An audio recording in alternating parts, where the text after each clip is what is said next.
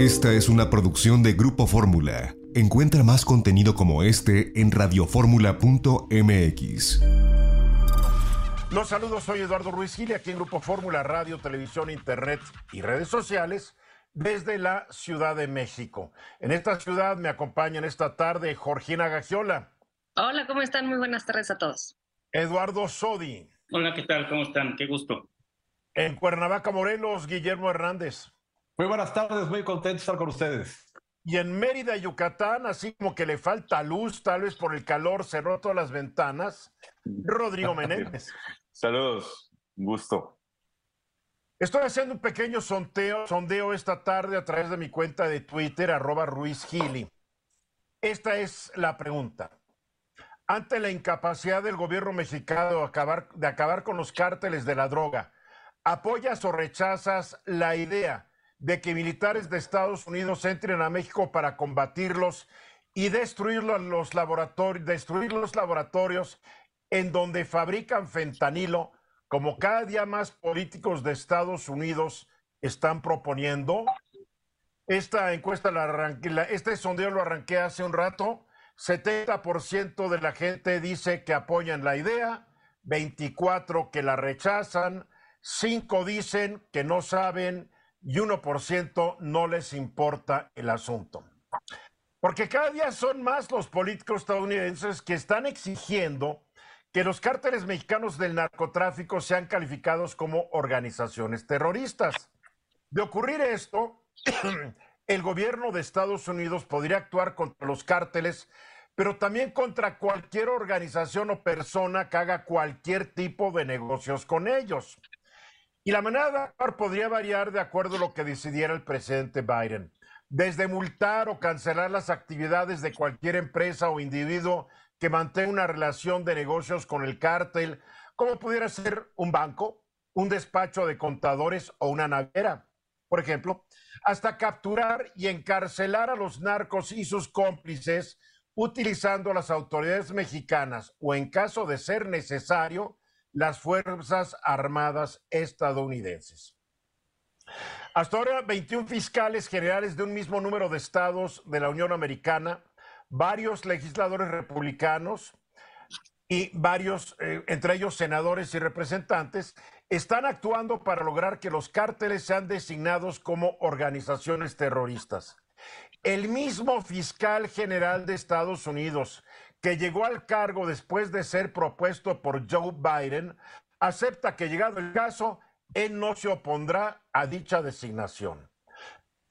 Ayer, un prominente y poderoso senador republicano por Carolina del Sur, Lindsey Graham, anunció que propondrá legislación para, como él mismo lo dijo, combatir el flagelo del fentanilo en Estados Unidos y la violencia causada por los cárteles mexicanos de la droga. Voy a decirles algunas de las cosas, entre las muchas que dijo el senador. Para mí, estas son las más importantes. Los cárteles de la droga en México han estado aterrorizando a los estadounidenses durante décadas. Yo añadiría que a los mexicanos también, ¿eh? Añadiría. Ven, vamos a desatar la furia y el poder de Estados Unidos contra estos cárteles. Vamos a destruir su modelo de negocio y su estilo de vida, que nuestra seguridad nacional y la seguridad de Estados Unidos en su conjunto dependen de que tomemos esta acción decisiva. El segundo paso en el que participaremos es dar a los militares la autoridad para perseguir estas organizaciones donde quiera que existan. No invadir México, no para derribar aviones mexicanos, pero para destruir los laboratorios de drogas que están envenenando a los estadounidenses. ¿Qué impulsa esto? Es el fentanilo. Ha sido un cambio de juego. Más personas mueren en Estados Unidos por envenenamiento por fentanilo que en los accidentes automovilísticos y la violencia armada combinados. El fentanilo se está convirtiendo en la principal causa de muerte de los estadounidenses de 18 a 45 años. 200 estadounidenses mueren cada día debido a sobredosis de fentanilo. La sobredosis de fentanilo causa el equivalente a un nuevo 11 de septiembre cada dos semanas. Creo que si hubiera una célula de ISIS o Al Qaeda operando en México que lanzara un cohete contra Texas, los borraríamos del planeta. Los cárteles mexicanos de la droga están haciendo eso multiplicado por miles y nuestra respuesta es inadecuada. Está permitiendo eh, para el presidente de México, entonces ya se dirigió al presidente López Obrador. El fentanilo es una arma de destrucción masiva que se lanza a Estados Unidos desde su país viene de su país. Está permitiendo refugios seguros para que estos grupos operen con impunidad, porque lo que está haciendo no está funcionando. Su país está siendo utilizado por narcoterroristas para envenenar a Estados Unidos. Le pedimos que nos ayude. Bien, para ver al presidente Andrés Manuel López Obrador, hoy mandó al diablo a Graham y se lanzó contra todo lo que él percibe como lo malo que ocurre en Estados Unidos, negando que su gobierno tenga alguna corresponsabilidad en el asunto. Todavía dijo que en México no se fabrica fentanilo, cuando está demostrado que se fabrica todo el fentanilo que llega a Estados Unidos, la mayor parte, en México.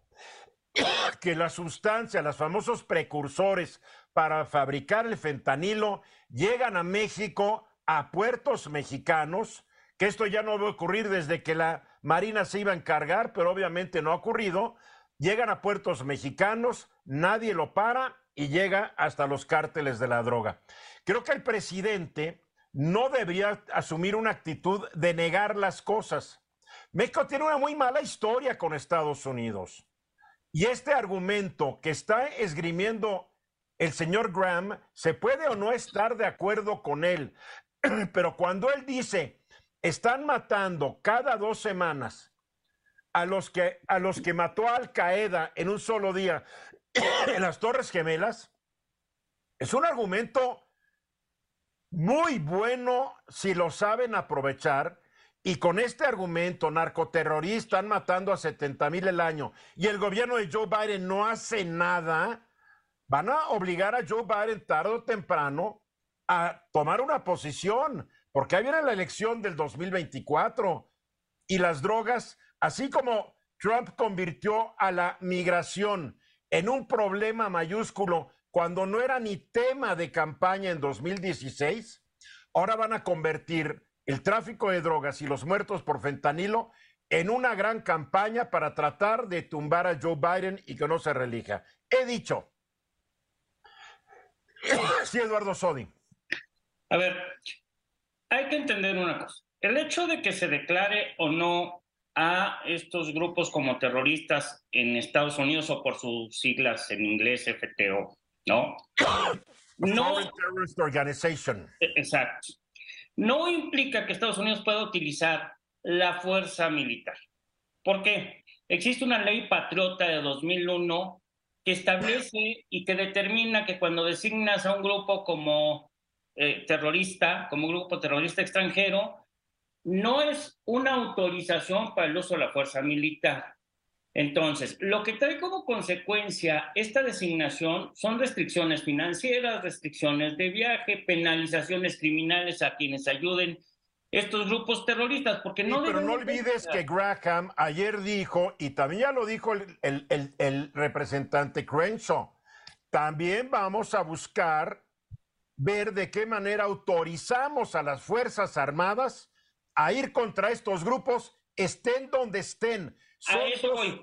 Son dos leyes las que quieren aprobar. A eso voy. Actualmente ni la ley patriota ni la ley de inmigración lo permiten, que son las que señalan estos eh, grupos terroristas. Se necesita, como lo acabas de decir, una autorización del Congreso, salvo casos de excepción que son amenazas inminentes en donde el Ejecutivo, el presidente puede tomar una decisión, pero es ante amenazas. Oye, 70 mil muertos no se te hace dentro de la tribuna del discurso político, ¿no se te hace una razón importante? Como una amenaza inminente. Para no. No, es que no es una amenaza inminente, perdóname Eduardo, es una amenaza cotidiana. Para mí necesita la autorización del Congreso. Es muy pues delicado porque también necesitas una legitimación internacional que te la debe otorgar la ONU. Ah, sí, claro. Están tan están, los gringos están tan preocupados de lo que diga la ONU como Vladimir Putin está muy preocupado de que invadió a Ucrania. Por favor. Necesitas la autorización del Congreso, por lo menos.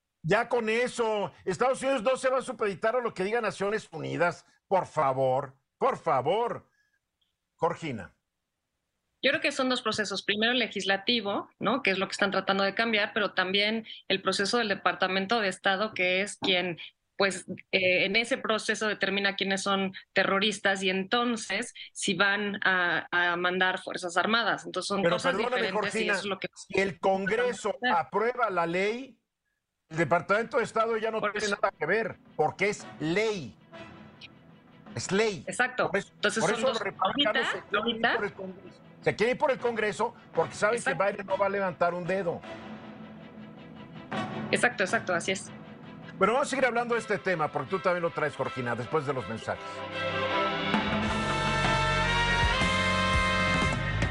Mañana el presidente dijo que en México no se consume fentanilo. Sin embargo, la Comisión Nacional contra las Adicciones, la CONADIC, que es un organismo público, dijo que de 2013 a 2022, al menos 122 personas que demandaron tratamiento por el uso de- drogas en centros públicos, privados u organizaciones de la sociedad civil dijeron que haber consumido fentanilo. La CONADIC dijo que en el periodo de estudio de 2013 a 2022 hubo un incremento importante en la detección de casos de consumo de fentanilo. Al mismo tiempo, el Observatorio Mexicano de Salud Mental y de Consumo de Drogas también registró una tendencia al alza de funciones directamente relacionadas con el fentanilo. Mientras que en 2011 se reportaron 10 muertes de este tipo, en 2020 se registraron 26 fallecimientos. Ahora, también hay que decirlo, la estadística en este caso no se está, no está haciendo bien. Porque no puede ser que en Estados Unidos se mueran 70 mil y en México 26. O sea, Claro. Está, claro. está fallando la estadística. Yo nomás digo porque el presidente debería pedirle al director del, de esta Comisión Nacional contra las Adicciones pues que le mande la información para que el presidente no se vea obligado a decir cosas pues que, que no son ciertas. Así de fácil.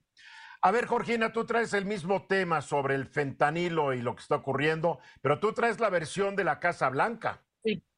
Sí, como decía hace un momento, pues son dos procesos, en este momento, ahorita eh, son dos procesos diferentes, porque como bien dices, Eduardo, el Congreso está proponiendo estas iniciativas y de aprobarlas, pues entonces se vería obligado el Ejecutivo a llevarlas a cabo. Eh, yo creo que podría tener, eh, podría vetarlas, pero bueno, en este momento para declarar terroristas a, a a estos grupos es un proceso que lleva a cabo el Departamento de Estado y lo que dijo la Casa Blanca eh, a través de su, de su vocera Karine Jean-Pierre es que se rechaza que se vaya a designar a los cárteles como grupos terroristas porque pues no es una medida, medida inútil porque tal designación ahora en este momento no tiene nuevas facultades para combatirlos y bueno, pues parece que el gobierno de Joe Biden, eh, el presidente de Estados Unidos, pues afirman que tienen poderosas autoridades para sancionar a estos eh, grupos criminales. A ver, pero a ver, si tienen tantas poderosas armas, que dijo la señorita Jean-Pierre,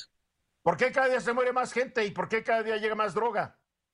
Exacto. Y bueno, tenemos en este tema, yo creo que hay, hay muchas cosas que podemos debatir. Eh, ¿Cómo es posible, en mi opinión, eh, porque todo el mundo dice que, bueno, dice, nosotros mandamos el fentanilo, nosotros México lo producimos, pero pues también pasan las fronteras de allá y también Claro. se distribuye allá. Entonces esa creo que ya no es responsabilidad eh, de México como Estado, de qué está sucediendo internamente allá. Y yo me pregunto entonces, ¿por qué no esta ley eh, eh, golpea o ataca o bombardea, como dice Lindsey Graham, eh, a esos grupos criminales que tienen allá, ¿no?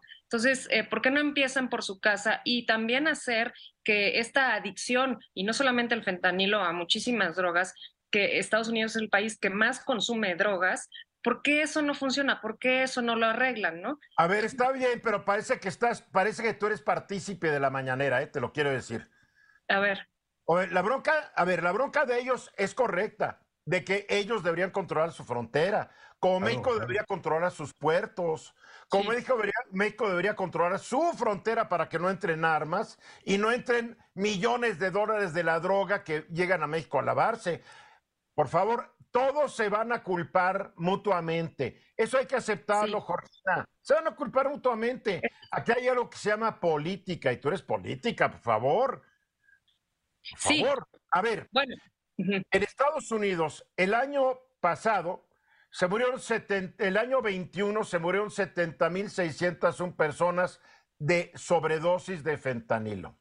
Esto fue 25% más que en 2020 y lo doble de los que se murieron en 2019. No ha servido la política de Estados Unidos que está presumiendo la Casa Blanca. ¿Sabes por qué? Porque hay corrupción de los dos lados de la frontera, porque intimidan a, a funcionarios de la aduana de Estados Unidos y intimidan a funcionarios de la aduana mexicana. Y si no los intimidan, los corrompen, porque este es un lío que no tiene solución hasta que no se legalicen las drogas. Es el único día que se va a acabar el problema. Pero que no venga la Casa Blanca a decir, lo estamos manejando muy bien, cuando a todas luces también es un fracaso la política. Así como México ha fracasado el combate al narco, en Estados Unidos también ha fracasado. Estoy de acuerdo. Eso es lo que estoy diciendo, sí. Y, y no quiere decir que no estén actuando. Están metiendo a mucha gente a la cárcel, etcétera, etcétera. Pero la ley de la oferta y la demanda es más poderosa que cualquier otra. Rodrigo. Eso es. Precisamente eso iba a decir, que el problema acá es la cantidad de dinero que pues genera todo esto. Y entonces la ley de la oferta y la demanda, cuánto y quiénes están ganando. Hay subsidios que le dan por rehabilitados, hay, hay una serie de, de, cosas que a todos de pronto les empieza a funcionar, ¿no? Y les empieza a dejar económicamente pues muchísimo dinero. Sí, Así es. Guillermo. Pues mire, yo veo que hay, hay, hay, muchas, tiene muchas patas este, este monstruo y, y como bien dicen y, y, se ha dicho aquí, hay corrupción de los dos lados, hay un mercado gigantesco que demanda todo esto, hay grupos muy poderosos y muy bien organizados y que tiene complicidades seguramente con el gobierno, hay demasiado dinero y todo el mundo se hace como que no pasa nada. Eduardo Sodi. Pues bueno, eh, como dice Georgina, efectivamente no se ha declarado como grupos terroristas por el Departamento de Estados Unidos a los grupos criminales mexicanos, como si lo están o si han sido los grupos de Al Qaeda, ISIS, Boko Haram. Y con esas declaraciones, los americanos pues, han actuado fuera de su país para pues eh, tratar de acabar al menos con los líderes de esos grupos, ¿no? Así es que una declaración de hasta el Departamento de Estado o una ley que así lo imponga, Georgina, pues creo que sí podría traer consecuencias como las que vemos en otros países. Mira, nadie sabe realmente cuánto ganan los cárteles de la droga. En 2017, el Instituto para la Integridad Financiera, que es una ONG en Washington, dijo que estaban ganando los cárteles entre 426 mil y 652 mil millones de dólares. Después hay otro, otro análisis que dijeron que está, ganan 500 mil millones de dólares. O sea, varían mucho los números, pero están sobre 500 mil millones de dólares. ¿Saben lo que son 500 mil millones de dólares? Utilidades. Y yo hace tiempo leí una nota donde decía que los cárteles de la droga, en aquella época, hace como 10, 12 años, dedicaban la mitad de sus utilidades a corromper claro. funcionarios públicos, policías, militares, gobernantes.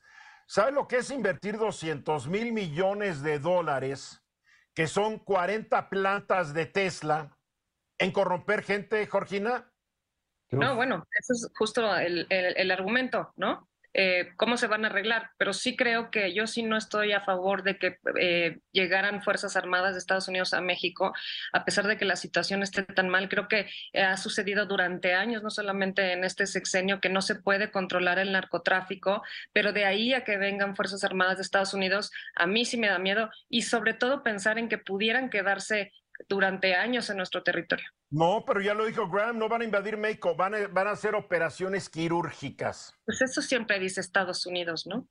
No sé, no sé, no sé, Georgina, pero sé que te gusta viajar a ese país que hoy estás viendo como el enemigo.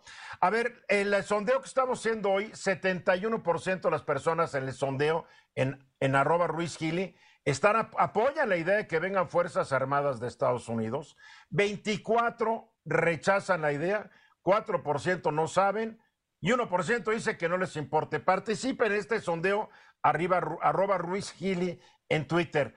Si tú vivieras en una zona dominada por el narco, a mí no me gusta la idea, pero si ves que las Fuerzas Armadas y policías mexicanas no están dando resultados y empiezas a sentir desesperación después de décadas que no pasa nada y vives en el terror constante, cualquier sugerencia que aparentemente vaya a mejorar tu situación, pues la vas a considerar, Georgina. Es válida. Bueno, es que tan mal estamos que ya se nos antoja que vengan los Marines, ¿no? Imagínate qué mira andamos. Ahí está la presión para el presidente López Obrador. Tiene que actuar, ya tiene que exigir que haya más resultados. O sea, ¿cómo no pueden agarrar al Mencho? ¿Cómo no pueden agarrar a tantos narcotraficantes? No lo entiendo. No lo entiendo. Mensajes y regresamos. Exactamente un minuto después de la hora. Bueno, pues el Comité Técnico de Evaluación para el proceso de selección de cuatro consejeros electorales dio a conocer la lista preliminar con los puntajes más altos del examen que aplicó ayer. De 508 personas que lo presentaron, dio cuenta de lo obtenido por 204, 102 hombres y 102 mujeres, con lo que se asegura la paridad de género. Ahora, aquí lo más curioso y que ha despertado muchas sospechas, y a ver si mi querido Bernardino Esparza, tú nos puedes aclarar qué pasa. Las mujeres mejor evaluadas, una es Berta María Alcalde, que es hermana de la actual secretaria de Trabajo y morenista de Hueso Colorado. Ella quedó en primer lugar. En segundo lugar quedó Maday Merino, Maday Merino que trabajaba en en, ¿cómo se llama? Consejera del, presidente del Instituto Electoral y de Participación Ciudadana de Tabasco, pues también muy ligada a Morena. Ellas fueron las dos mujeres que calificaron más alto.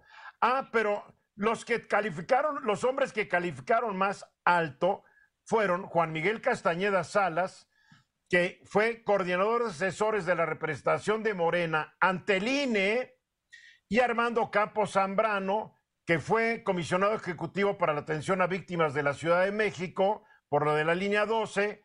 Sin embargo, hubo tantas denuncias de que no hacía nada que tuvo que renunciar a su cargo. O, sea, Morena tiene la gente más genial porque de los cuatro más altos fueron de Morena. Pues sí, Eduardo, fíjate que, se dice que fue un examen el día de ayer, o antier, mejor dicho, de 80, martes, miércoles empezó por ahí el examen 80 eh, preguntas. Dicen por ahí los que participaron, muchos de ellos, 30 preguntas de opción múltiple y otras pues a desarrollar, temas como le llaman comúnmente a desarrollar.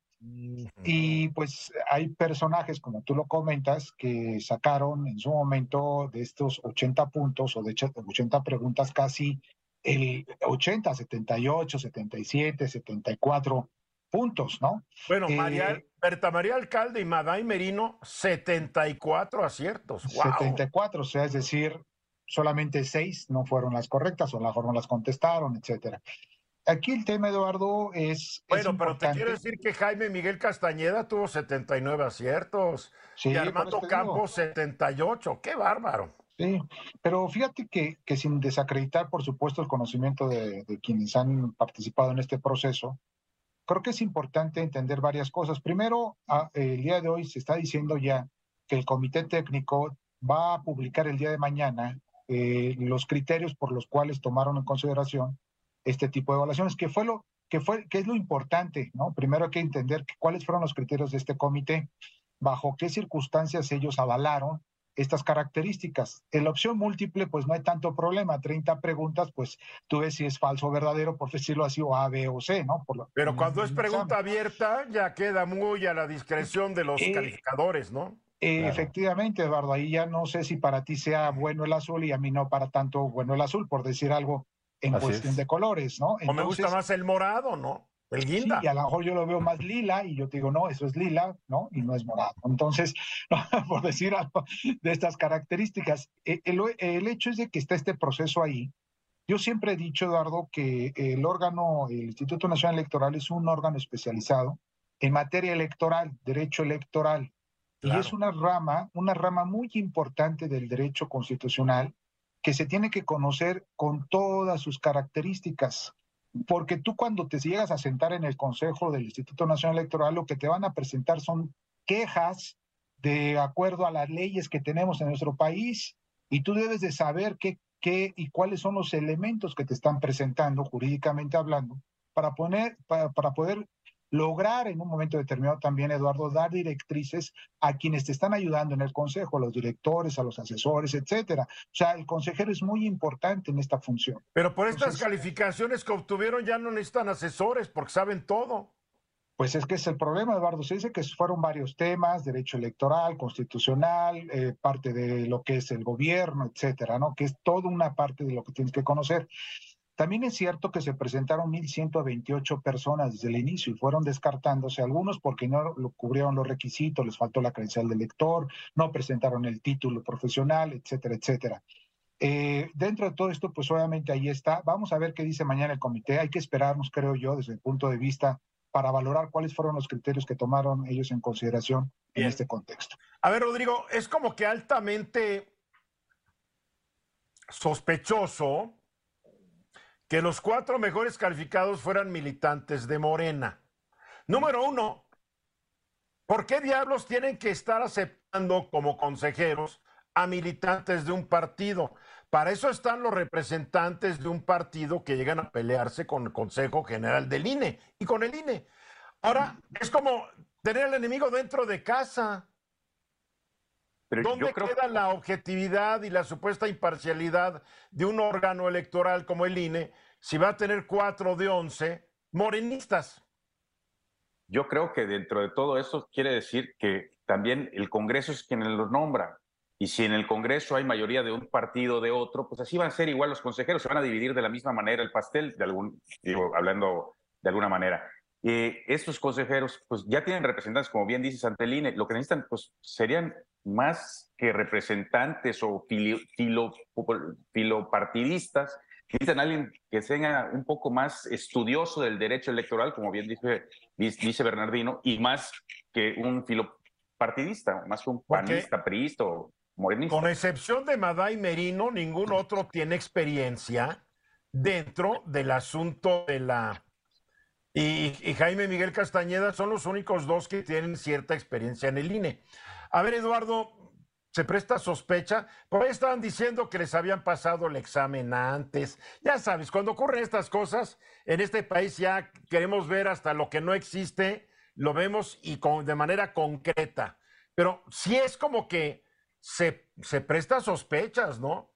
Pues mira, si consideramos lo que en noviembre, en noviembre de 2022 dijo Ignacio Mier que no iba a haber negociaciones ni concertación. Ignacio Mier, ¿quién es para los que no saben, mi querido Eduardo? Ah, pues es el, presidente de la Junta de Coordinación Política, ¿no? Y líder de los diputados de Morena. Líder de los diputados en la Cámara de Diputados del grupo parlamentario de Morena. A ver, y entonces lo que dijo este señor fue que iban a tratar de llevar esto de la designación de los consejeros del INE a la insaculación, al sorteo. Lo mismo dijo Adán Augusto López Hernández. Dice, de plano que se lleve a la insaculación. ¿Qué significa esto? Que están ahorita tratando de obtener a gente supuestamente calificada con estos exámenes para que el comité de evaluación, que es la siguiente etapa, pueda designar a aquellos presuntos candidatos o candidatos mejor posicionados para que luego el Congreso por las dos terceras partes, la Cámara de Diputados por las dos terceras partes los designe. No tiene las dos terceras partes no, y entonces se va a ir a una insaculación, pero si estás poniendo y posicionando a la gente de Morena, van a ser los, los las propuestas que el comité de evaluación pues ponga a discusión primero de la Cámara y después en un sorteo de la Corte. Al final, por como lo estamos viendo, pues van a ser morenistas o afines a Morena. Así es que, pues sí, es sospechoso esto que está sucediendo. Guillermo. Yo quiero rescatar lo que está eh, comentando Bernardino de las 30 preguntas que son temas a desarrollar. Fíjate, de 204 personas que calificaron, esas 30 preguntas representan 6.120. Si se tardara cada persona, eh, si se tardara cada... Guillermo, no son, no, son 30, no son 30 preguntas a desarrollar. A mí me, eh, me comentaron que eran 30 de opción múltiple y el resto a desarrollar, que es hasta donde yo tengo entendido. O sea pues, que son 50 pues, desarrollar y 30 desarrollar. Pues peor, aún, peor aún porque necesitan más de 500 horas para calificar ese examen. Les dieron tres horas para calificar, para, bueno, tres horas para hacerlo. Para calificar todas eh, las preguntas. Esto huele como encuesta de Morena que siempre dice quién ganó, pero no te enseña la encuesta. A ver, Rodrigo. Me, llama la atención, y lo comenté hace un momento, el Twitter de uno de los consejeros nacionales del INE, donde dice mis sinceras felicitaciones a quienes, sin hacer fraude, superaron el examen de selección de consejeros electorales. Les deseo éxito en la siguiente etapa. Es decir, debe haber unos que, cuando menos él comenta, hicieron fraude, ¿no? Si hay unos que sin hacer fraude. Mm, Jorgina, prende tu micrófono, por favor perdón, se me fue el internet hace un momento, pues es que sí sorprende un poco el talento, digamos, de los morenistas, ¿no? Eh, de que son los primeros lugares eh, y que bueno, y como le preguntaba hace un momento a Bernardino, también se va a elegir a la consejera presidenta y pues todo parece apuntar, si tuvieran los votos, es que fuera María Alcalde a ver cómo, la verdad es que en, los exámenes anteriores, en los años anteriores, eh, había gente súper talentosa, por ejemplo, Javier Aparicio del CIDE, que tuvo el mejor examen, tuvo la mejor entrevista, pero después en la discusión ahí con los partidos políticos, pues no llegó a ser consejero. Bueno, pues vamos a ver qué pasa, pero sí sé, esto se va a complicar mucho, ¿verdad, Bernardino? Nos quedan 20 segundos. Pues sí, Eduardo, hay que ver el día de mañana lo que dice el comité, cuáles fueron los criterios que aplicaron en esta etapa. Hay que esperar, yo creo que eso es importante. Esperaremos a ver qué pasa, pero esto ya me late que nos van a enjaretar a cuatro morenistas. No sé por qué, tengo esa, ese presentimiento. Parece que sí. Mensajes, regresamos. A ver. Todo este asunto del INE se va a judicializar por como la vean. Seguramente la oposición ya está pensando en la manera de ir ante el Tribunal Electoral del Poder Judicial de la Federación para decir, ¿saben qué? Estas pruebas que hicieron están chuecas por esto y tratar de demostrar que no es coincidencia que cuatro morenistas se hayan acabado en los cuatro primeros lugares. El papel del Tribunal Electoral, el papel de los tribunales del Poder Judicial Federal, de la Suprema Corte de Justicia de la Nación, cada vez va a ser más importante ante el desaseo con que está actuando Morena, que podría conseguir las cosas por las buenas, pero dicen pues, por las malas, y en una de esas se atarú un juez, se atarú un ministro, o hay una ministra ahí que nos quiere mucho porque nos debe mucho. En fin, ya saben cómo es esto. Lo último es un tribunal federal ordenando que le restituyan en su puesto al hace unos días despedido secretario ejecutivo del INE. A ver, Eduardo Sodi, está buenísimo. claro.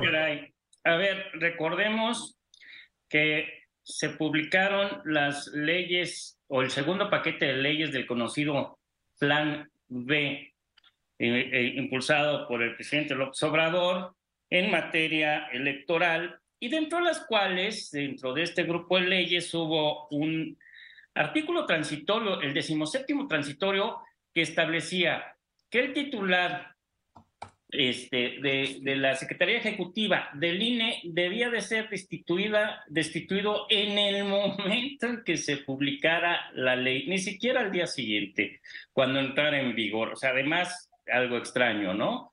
Porque pues, las leyes entran en vigor y, normalmente al día siguiente. Bueno, pues el secretario ejecutivo, el mundo Jacobo Molina, se fue a una demanda de amparo. Esta demanda de amparo, él pidió que se suspendiera la aplicación de este artículo décimo transitorio, décimo séptimo transitorio. Aquí lo interesante es, a ver, ¿Cómo quieres que se suspenda algo que ya se aplicó de inmediato? Te destituyeron de tu cargo. Y entonces el juez de distrito que conoció del amparo, que es eh, la jueza Blanca Lobo Domínguez, y aquí hablemos de autonomía y de independencia judicial, dijo, no te otorgo la suspensión, porque si te la otorgo es casi, casi como resolver el fondo del asunto. Ya te destituyeron, no puedo hacer nada. Así es que no te lo otorgo. Y entonces, el mundo Jacobo Molina, el secretario ejecutivo, ya no excluido, se fue a un recurso de queja y le tocó conocer al noveno tribunal colegiado en materia administrativa. en esos tribunales hay tres magistrados. Tres magistrados, Edwin Noé García Baeza, o sea, el, el, que compone este noveno tribunal colegiado, Carolina Isabel Alcalá Valenzuela, que fue la que hizo el proyecto del que vamos a hablar, y Sergio Ursúa Hernández. El día de hoy, resolvieron esta queja, y además estuve al pendiente y vi... ¿Por, por unanimidad los tres? Por unanimidad se resolvió la queja, hubo alguna modificación ahí, y determinaron que sí era procedente otorgar las, la suspensión con efectos, y esto es lo interesante, restitutorios, es decir, si bien ya te excluyeron o te destituyeron del cargo, te este tribunal colegiado considera que se debe otorgar la suspensión para que se restituya, para que se te restituya en el cargo en lo que se resuelve el amparo. Mm. Y la, el análisis que hace este tribunal es decir, a ver, tú tienes un cargo, o el quejoso, o sea, el mundo Jacobo Molina, tienes un cargo que va de febrero de 2020 a febrero de 2026. Es un cargo que ya se te había otorgado por este periodo. Entonces, por ley, no se te puede sustituir, máxime que no hay alguna razón específica para ello. O sea, ah, sí, entonces, termino. Y entonces ahí hubo una discusión en el Tribunal Colegiado, dijeron, a ver, no se le puede sustituir porque tu periodo es de seis años, pero además porque no viene una destitución en base a un procedimiento, sino en base a una ley, te vamos a restituir por mientras en lo que se resuelve el amparo. Esa fue la decisión de hoy. Y después hay otro problema. El presidente López Obrador mandó al Tribunal Electoral del Poder Judicial de la Federación un, un incidente de impedimento, como lo llaman, en contra de la magistrada del tribunal, Janino Tálora, porque ella difundió entre los magistrados un proyecto en el que propuso inaplicar por inconstitucional el artículo transitorio del Plan B en el cual se ordenó el cese de Edmundo Jacobo, el secretario ejecutivo del INE. Entonces, lo que están diciendo, perdóname, la magistrada tiene todo el derecho a difundir entre los magistrados lo que es el dictamen que les va a presentar. Todos dicen, eh, la acción de impedimento del presidente, pues no tiene pies ni cabeza, ¿es cierto? Sí, pero a ver, es que fíjense, yo les estoy hablando. Ayer el presidente se fue contra dos mujeres y era el Día Internacional de las Mujeres. Yo les estoy hablando de un amparo en materia administrativa. De lo que tú nos estás hablando es de un procedimiento ante el Tribunal Electoral ante ese tribunal electoral también se está analizando esta situación y lo que tú acabas de decir es correcto. O sea, aquella magistrada, o hubiera sido aquel magistrado, que tiene un proyecto, lo tiene que circular. Obviamente emite su opinión en el proyecto y emitir la opinión en el proyecto de ninguna forma implica un impedimento, está dentro de sus funciones y dentro de la necesidad de que su proyecto sea conocido por los demás magistrados que van a resolver. Sí, porque ahí no se maneja como en la Cámara de Diputados, que los diputados reciben algo, no lo leen y votan a favor. Aquí los magistrados del tribunal tienen que leerlo y saber por qué están votando, ¿no? Claro, claro. Digo. Fíjense, mañana, mañana el juez de distrito, la jueza de distrito Blanca Lobo Domínguez, va a tener que resolver si se otorga la suspensión definitiva, porque lo que hizo hoy el tribunal colegiado fue otorgar la suspensión provisional. Obviamente, con esta resolución del tribunal colegiado, a la jueza no le va a quedar más que otorgar la suspensión definitiva. ¿Qué significa esto? Suspensión definitiva es que lo van a restituir en su cargo hasta que se resuelva el amparo. Y el amparo va para largo, ¿no? Y ahí viene el tribunal también electoral, aparentemente va a apoyar a Jacobo. A ver, Rodrigo. Bueno, lo, precisamente lo que hablamos de la semana pasada, no es que tiene que otorgarle la suspensión, pero sí debe otorgársela. Ahora sí, ya, sin lugar a dudas, precisamente por lo que está diciendo Eduardo, en, en este caso tendrá que hacerlo porque si no derivaría en otra cosa, en el desmantelamiento que habíamos platicado precisamente de todo, ese, de todo el Consejo. O sea, se está judicializando lo que hablábamos de que la elección se va a judicializar. Ya estamos hablando que todo se está judicializando, lo cual la verdad habla mal de la democracia mexicana y habla mal también de la manera en que están interactuando las fuerzas políticas del país. Porque hay un grupo mayoritario que impone a sangre y fuego. Esto va porque yo digo y no toman en cuenta que hay que respetar a la Constitución y a las leyes que de ella emanan. o sea, están usando el poder bravucón de la mayoría, como lo hacía el PRI. Igual, y bueno, ¿cuál es la diferencia, verdad? Este es, es el PRI. ahí vienen. Este es, el PRI versión 4.0. Guillermo. Oye, bueno, eh, una cosa interesante es que si el presidente Andrés Manuel López Obrador eh, enfrentaba y hacía e, estos últimos días con fuerza al Poder Judicial, bueno, después de esto, mañana lo vamos a ver bastante subido de tono, porque esto no le va a caer nada bien.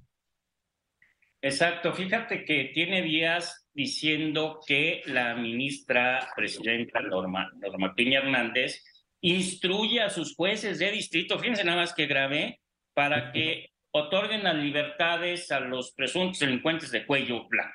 Y que viene la instrucción desde, desde la presidencia de la Corte. Aquí estamos viendo que el juez de distrito, en forma con autonomía y con independencia, negó la suspensión. Ahora fue a, quien deberían regañar es a los fiscales del poder, del poder ejecutivo que no dan una al presentar sus denuncias y le dan el pretexto a los jueces porque se saltan, porque actúan igual los fiscales de la, de la Fiscalía General, actúan igual que los diputados que no leen las leyes que aprueban, caray.